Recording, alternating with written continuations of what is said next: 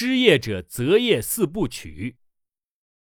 如果你失业了，你应该按照下面四个步骤向前走，而第二步至第四步适用于所有人。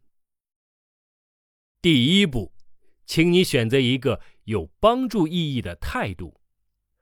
刚刚得知自己被解雇的人，一开始一定十分震惊，但是过一会儿，你应该对自己说：“回头看看，这次解雇到底是一次灾难，还是一次新机会的开始？”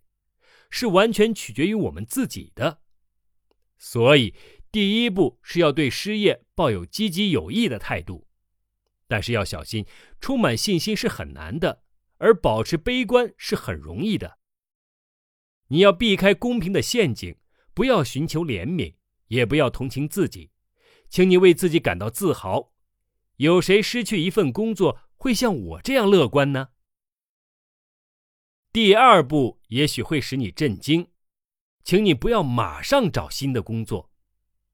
请你拿出一到三周的时间回答一些基本问题。你要明确什么才是一份有意义的工作，什么才有可能带给你流畅忘我的心流体验。在本章中，你将得到一份详尽的指导。请你在一开始的二十天中，无论如何都不要找一份简单的工作。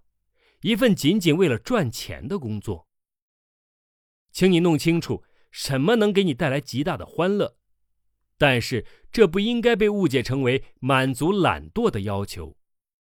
而如果你在二十天之内没有想到令人满意的答案，当然还是应该去找份工作的。生存有了问题，就不能找到深刻的好答案。但是，即使有了一份新工作，也请你不要停止寻找答案。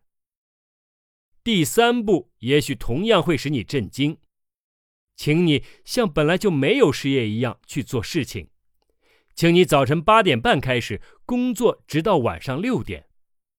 对于有些人来说，也许还会比原来工作的更久一些。请你早晨起来穿衣，就像要去上班一样。理想的情况是。请你离开住所，找一个可以不受打扰、安静工作的地方。也许你可以在朋友去公司上班的时候使用他的公寓，展现出你的纪律性。你目前可能需要警惕的最糟糕的敌人就是任凭自己意志消沉下去。自觉将使你在这个敌人面前免遭损失，但你还是要表现出。没有人会阻止你去工作，你也许只是失去了一份工作，但是从来都不是没有事情做。只有你自己决定你要什么时候工作，工作多长时间，任何人都不会从你的手中夺走这些。你知道失业者平均每周花多少个小时去找一份新的工作吗？让人觉得好笑的是，仅仅只有五个小时。这些人不仅没有找到工作，也没有任何事情去做。在本章，我要告诉你，在这段时间应该做些什么。你会看到，我是经过深思熟虑才选择工作这一概念的。第四步，为下一个一百天制定一个计划。你要花十到二十天的时间考虑这个问题。什么事情能够真正给你带来欢乐、意义以及流畅忘我的心流体验？接下来的八十到九十天当中，请你遵照本章第二部分针对你怎么找份工作而提出的建议行事。我向你保证，如果你像下面描述的样子行事，那么在接下来的一百天中，你找到的不仅仅是一份随便的工作。而是一份给你带来快乐的工作。由此，我们了解一下本章其余部分的主要内容，你将获知：一、如何确定什么才是对你有意义并且使你流畅忘我的心流体验；二、如何去分辨一份合适的工作，这份工作既可以让你发挥自己的才能，又能给你带来欢乐，还能够给你带来流畅的体验。三，如何得到这份合适的工作？行动方式以及面试谈话。能量贴士。请你编制一份认知日志，并且回答下面所有的问题，进行所有的练习，而且必须要写下来。请你拿出十到二十天的时间。如果目前没有时间，那么请你立刻确定下来什么时候可以定下时间。找到一个不受打扰的环境，你需要安静和灵感。如果你有积蓄，你可以去山里。或者去海边，你失业了还开车去度假，想想就蛮有趣的。但是无论如何，请你保证既定的工作时间。你通过记录下自己的想法而得到了一个整体框架。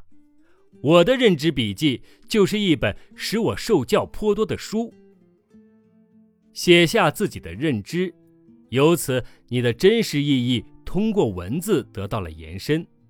否则，我们常常无可挽回的忘记了自己最好的认知。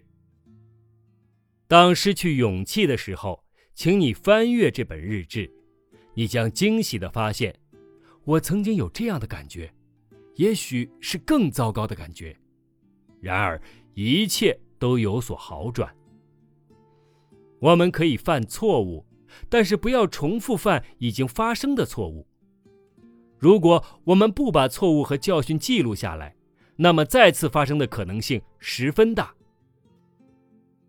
如果我们仔细的回顾过去，那么从某一点开始，你脑中的所有事情会慢慢模糊，这时候出现了一种思维中断，这是一个点，在这里大多数思维往往都不能进行下去。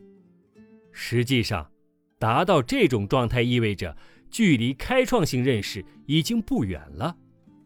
然而，只有当你不使自己的思维过程重新再来一遍，而是借助你的记录使它从中断的地方继续进行下去时，你才会获得认识上的突破。